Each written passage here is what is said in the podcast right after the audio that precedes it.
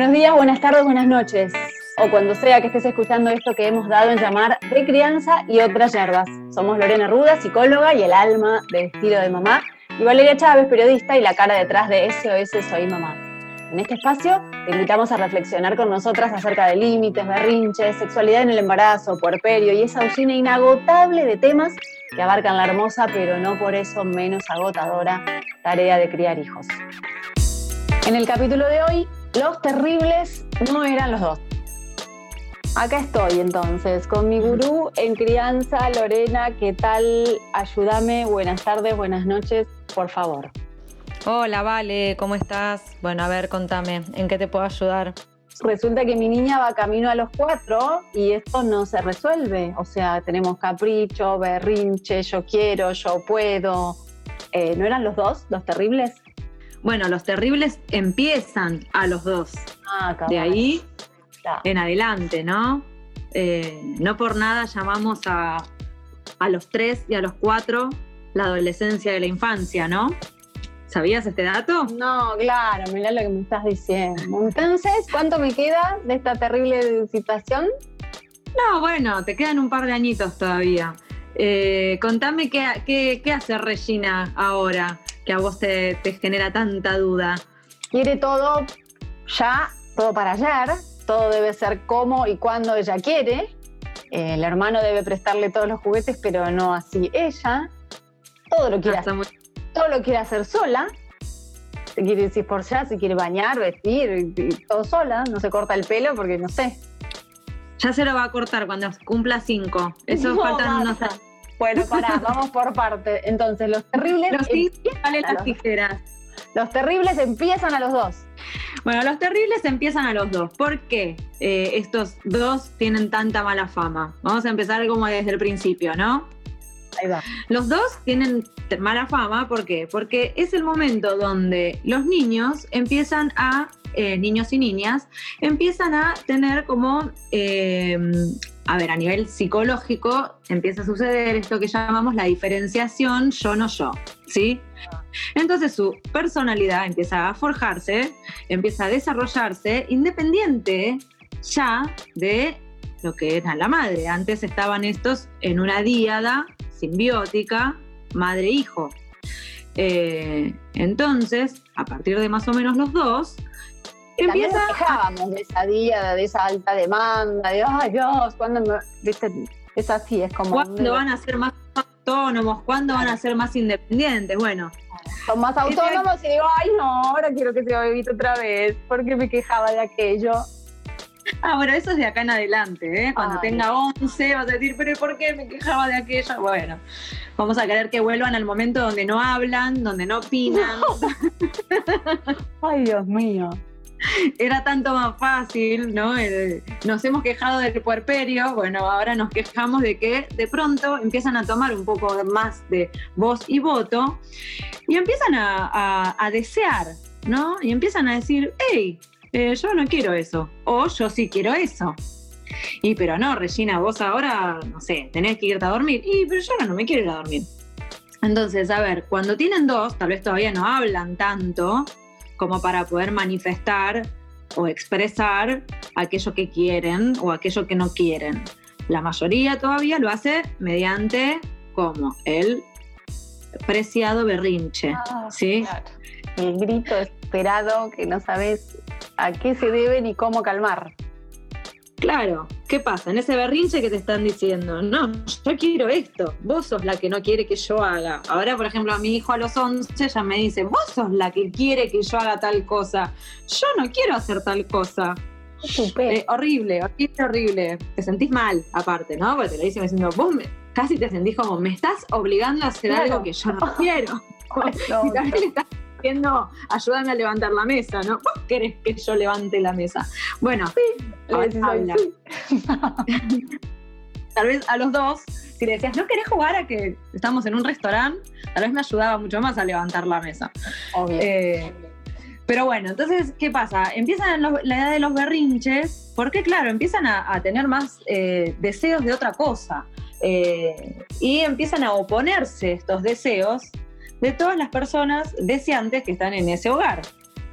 la madre, el padre, puede ser el hermano, por ejemplo, esto de los juguetes. Pobre ahí el estigma del hermano mayor del que debe prestar. Claro, prestable, no ves que chiquita. Prestar, no ves que chiquita, pobre. Eh, entonces, bueno, a partir de ahí empieza todo este proceso que hay que ver cómo se va sobrellevando. El berrinche es eh, como tal digamos, un proceso evolutivo, o sea, en algún momento ya dejan de hacer berrincho, por lo menos esperamos que eso suceda, cuando empiezan a tener más posibilidad de hablar, ¿no? Eh, entonces, bueno. Y ahí, pero cuando estamos, porque ponele la mía, creo que, ponele, pero cuando estamos ahí a los dos, los si todavía no hablan, no se hacen entender y su manifestación es a través del berrinche, ¿cómo sacarlo de esa espiral, de esa vorágine del berrinche que vos decís, ¿Cómo lo saco? Bueno, ¿cómo corto? No, no, digo, e, e, esto está bueno porque se, abren un montón de aristas y un montón de temas distintos que podemos hablar. Eh, porque esto recién empieza, esto recién empieza. tenemos para rato con todos estos temas. Porque, bueno, a ver, antes que nada, el berrinche eh, no nos tiene que asustar, ¿no? Digo, es parte de, lo, normal de un niño, lo cual está mal visto, ¿no? La gente eh, valora más al pibe que se portó bien, al que no hace lío, al que no, el que no se berrinche, el que no se ofusca, el que nunca se tiró a patalear en el piso en un supermercado, ¿no? Digo, eh, el nene aplicado, el nene aplicado, entre paréntesis, demasiado obediente y demasiado poco capaz de poder expresar eh, bueno, que está disconforme con una situación tal vez, ¿no? Entonces, primero tenemos que, sacarle la mala prensa al berrinche y entender que en realidad es signo de salud el berrinche. Está bien que tengas un berrinche, está bien que te enojes. Entonces, para, para salir del berrinche, primero vamos a, a, validar la emoción de estos niños, ¿sí? Y niñas. En algún momento hay que decir, bueno, está bien, a ver, no, yo sé que vos te querés quedar en la calecita, pero bueno, ahora nos tenemos que ir. Entonces, hay algunas estrategias que podemos usar como para tratar de aliviar algunas berrinches o, para tratar de evitarlos lo más posible, que es con la anticipación, ¿no? Eh, entonces tenemos como dos momentos. Primero vamos a anticipar lo que vamos a hacer por ejemplo, en una situación predecible, ¿no? Porque tal vez puede pasar alguna más eh, sorpresiva, como un berrinche pasando por un kiosco, que vos no sabías que podía pasar. Pero en algunas vos lo puedes anticipar. Por ejemplo, esto que digo, eh, bueno, Reggie, ahora queda una vuelta para la calecita. Cuando terminamos esta vuelta, ya nos vamos a casa. Bueno, le mostraste el ticket. De manera instintiva eso lo hago a veces. O vamos a un lugar y bueno, y cuando mamá dice que nos vamos, nos vamos. claro. Bien, ¿no? Pero tal vez ahí lo que te falta es decir, o sea, que no sea abrupto el momento de cuando mamá avisa. O sea, avisarle un poquito antes. Miren que mamá ya está por avisar que nos vamos, ¿eh? ok. Voy poniendo el abrigo. Mira que ya me estoy por ir. Ya me estoy abrigando. Cuando me termino de poner la, campera, es que nos estamos yendo. O sea, cosas tangibles que ellos puedan ver. hay muchos recursos. Se puede usar un reloj con aguja y decir, por ejemplo, cuando la aguja llega a este número, nos vamos. No sé, anda a jugar un ratito más. Yo te aviso cuando la aguja llega a este número. O, no sé, por ejemplo, poner una alarma. Yo el día de hoy lo sigo usando eso. ¿eh? Por ejemplo, hoy Clara, con siete años, eh, a la mañana estaba mirando unos videos y le digo, bueno, Clary, ya es la, hora, de la tarea. Entonces me dice, no, pero un ratito, no sé qué. Le digo, bueno, vamos a poner una alarma para tal hora. Eh, para eso faltan tantos minutos. Ah, buena. Eh. Pusimos la alarma. Le digo, cuando suena la alarma, apagamos el video. Va a sonar la alarma en 10 minutos. Bueno, ella no tiene mucha noción aún, y mucho menos un nene más chiquito, de tiempo. Por eso está bueno que algo marque que, llegó el momento. Tomo nota, esa la voy a aplicar. Por ahí cuando a la hora de bañarse, hay que bañarse y tal bien, están mirando estoy mirando dibujitos, no, pero ahora estoy mirando, bueno, una alarma. Claro. Entonces, una buena manera de, tratar de evitar el berrinche es que haya esto pautado de antes. Bien. Donde ¿no? Llegamos a un acuerdo, bueno, en 10 minutos o cuando llega la alarma, cuando suena la alarma, cuando llega la aguja, no, cuando me pongo el zapato rojo, no sé, cualquier cosa que ellos A lo que ellos vean, tal cual. Claro. Eh, entonces ya anticipas. Y cuando anticipas, probablemente la reacción sea otra. Porque cuando vos abruptamente los chicos están mirando la tele y de pronto es, bueno, llegó el momento de bañarse, pero yo estoy mirando la tele. Bueno, pero ahora hay que ir a bañarse. Bueno, pero para que termine el dibujito. No, es ya, porque aparte ahí los adultos nos ponemos como medio caprichosos también, ¿no? Como tiene que ser ya. Bueno, ya puede ser en cinco minutos. Entonces, les vengo a avisar que voy a poner una alarma para que cuando suene nos vamos a bañar. Cuando suena la alarma nos vamos a bañar. O este capítulo, ¿cuánto le falta para que termine? Cinco minutos. Bueno, cuando termina este capítulo nos vamos a bañar. Ok. Claro. Y el otro berrinche, el que me dijiste, ahí ponele lo anticipas. Y lo tratás de evitar. Y después está el Mesías, no sé, el que paso por el kiosco.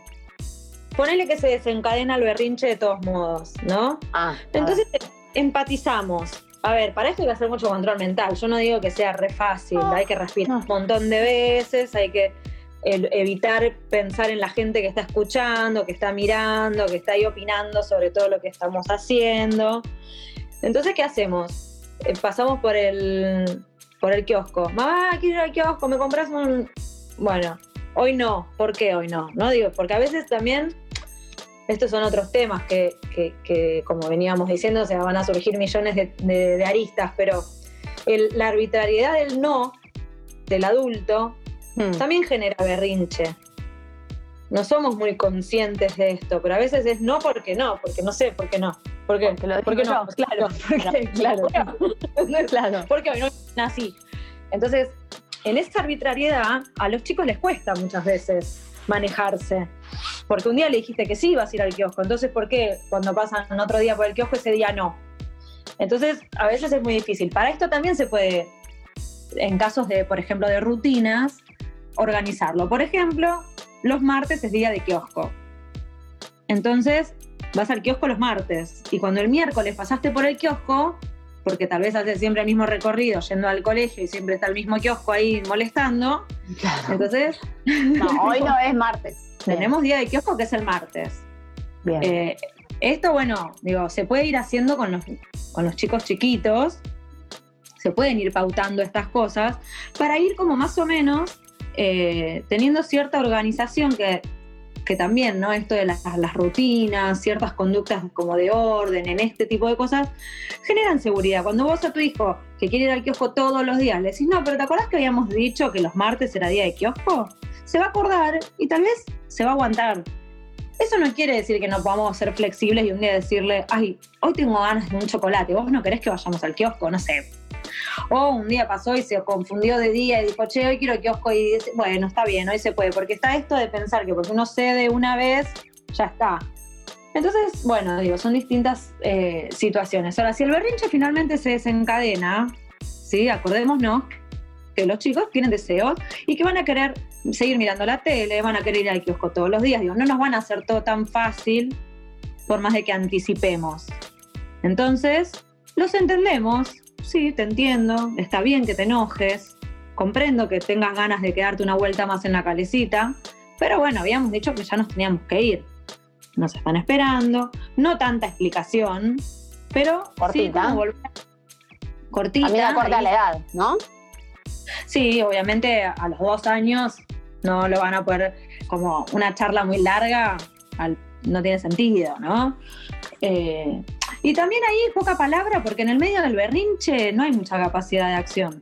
Uno cree que con lo que le diga el pibe se calma. Y no, no pasa por ahí. Ahí también otra vez como lo que decías antes de, empatizar, ¿no? Y de ponerte en el lugar. Vos también cuando estás recaliente por una situación no, no, no te entra mucho la lógica, por más que te quieran explicar.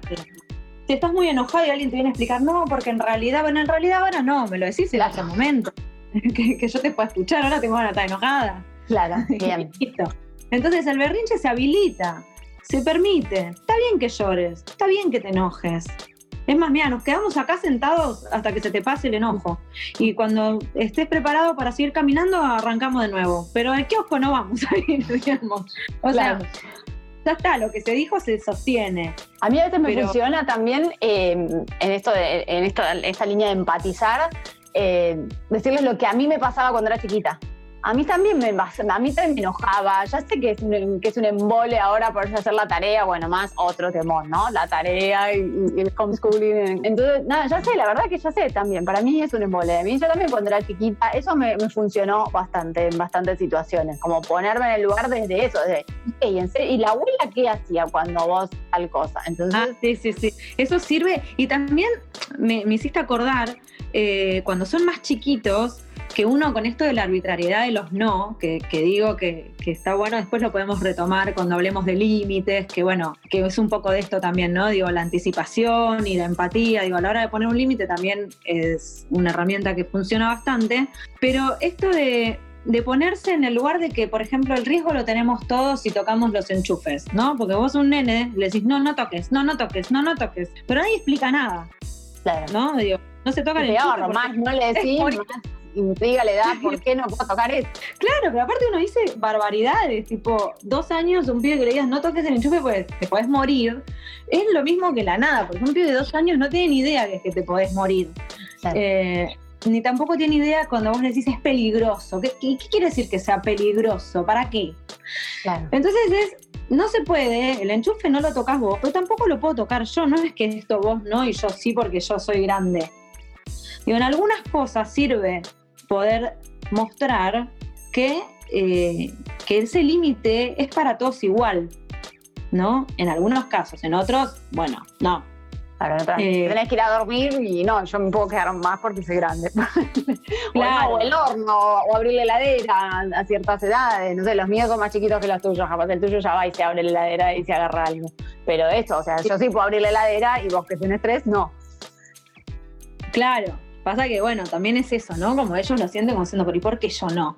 Claro. Por decir que. Entonces, bueno. De esos casos en los que yo no y yo sí. ¿Por qué? ¿Cómo le explicas? Bueno, ahí uno tiene que saber por qué está diciendo, bueno, vos no puedes abrir la heladera. Porque tal vez puedes decir, bueno, vamos a hacer una cosa.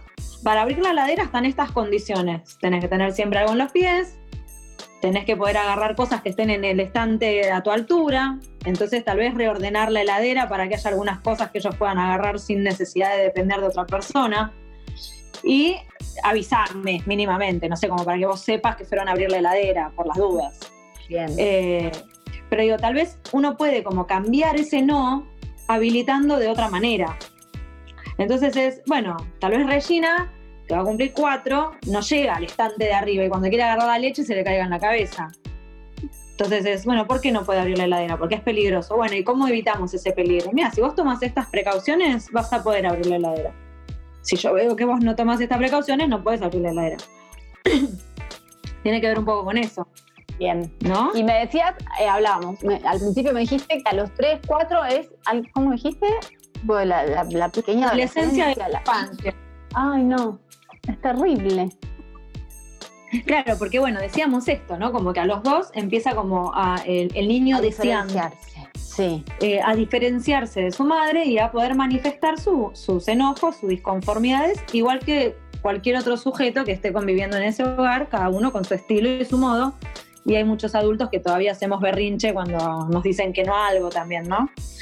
Eh, bueno, y a partir de ahí es como una, increciendo esto, porque cada vez van teniendo más claro qué es lo que sí, qué es lo que no, qué es lo que les gusta, qué es lo que quieren, y cada vez van a ser más insistentes en lograr su objetivo. ¿sí? Mm. Eh, esto no quiere decir eh, pequeños tiranos malvados con malas intenciones, me lo haces a propósito, no tiene que ver con vos, digamos, tiene que ver con ellos. Eh, no te lo hacen, no se los hacen a los padres con intención de molestar. Eh, ¿Sí? Nada, en serio, nada me hacen a propósito para molestarme. No te pongo pero de ellos todo el tiempo. Una vez que sabe que hay determinado punto ahí de, enojo, bueno, en algún punto es esto de cuando se dice están buscando el límite, ¿no? Están viendo hasta dónde.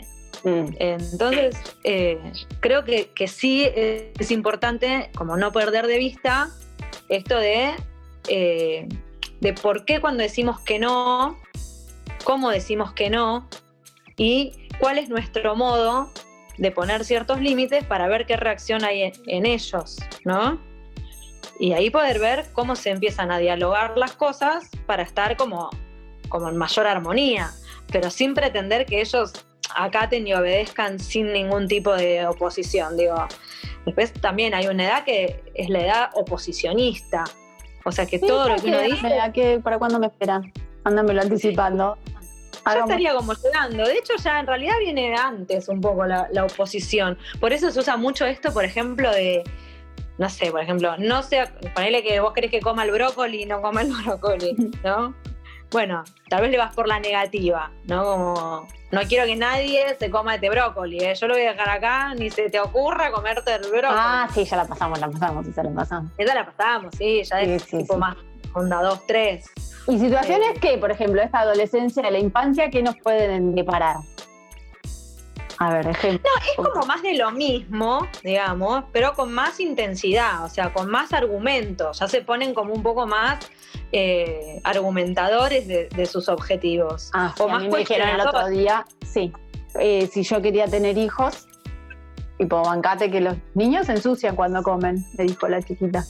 Porque yo le reprochaba que para comer una galletita había sido un migrio alrededor de ella. Como, ¿Vos querías tener hijos? Los niños se ensucian. Claro. Ahí va. Está muy bien. Eso, esa es la pequeña adolescencia, la, adolescencia de la infancia. Estamos ahí entonces. claro. Esa es la adolescencia de la infancia, la que te dicen, pero, pero vos me estás diciendo que no, porque, porque ¿por qué? ¿Por qué no? Como que te, que te eh, interpelan un poco, como que empiezan a darse cuenta que no es todo como vos querés porque sos la mamá. Como que hay cosas que todo bien, pero hay otras que no. Por ejemplo, a mí Clara me dice, pero yo me quiero rapar la cabeza y me la rapo, es mi cabeza, ah, es mi pelo, ¿no? Es más grande, Clara, pero sí. esto de, poder eh, apropiarse de su cuerpo, de sus cosas, de sus decisiones, a la edad de Regina te va a pasar con el placar. De pronto te va a decir, pero yo no me quiero poner una calza, me quiero poner una ah, pollera de. Ah, se elige, sí, sí, se viste y sale con cada cachivache, cada combineta que mamá claro. Bueno, es eso. ¿No? Es decir, porque yo me quiero poner esto. ¿Y, quién dice que yo no me puedo poner un jogging con una pollera? Dios santo, Dios santo. Bueno, o sea que acá tenemos tela para cortar. Arrancamos con los pequeños, los terribles dos, que, no eran tan terribles, que en realidad venía, venía después, lo peor. Y esta adolescencia de la infancia que ya empalma con la preadolescencia, decís. Y bueno, después te llega la pubertad. Claro, no, bueno, eso dejémoslo por otro capítulo, te lo pido por hoy, creo que ya tengo. Esto ha sido todo por hoy. Nos esperamos en el próximo capítulo de De Crianza y otras hierbas. Cualquier duda, consulta o comentario nos encuentran en arroba estilo de mamá y arroba SOS Soy Mamá.